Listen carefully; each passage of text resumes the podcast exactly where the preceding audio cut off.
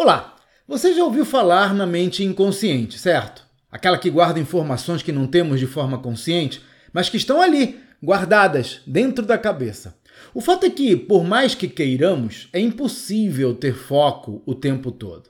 Então, naturalmente, a gente se distrai quando a mente fica sobrecarregada. É um mecanismo de proteção. Por isso, uma forma mais eficiente do que esperar uma sobrecarga é você buscar esse conhecimento inconsciente de forma proativa. Dê um passeio, tire um cochilo, tome um banho quente. Ou você nunca teve uma boa ideia quando estava embaixo do chuveiro? Essa é uma das muitas técnicas que abordo no relatório Gestão de Valor, uma newsletter mensal na qual mostro o passo a passo para implementar no seu negócio estratégias bem-sucedidas de gestão empresarial. Veja os detalhes no meu site claudionazajon.com.br.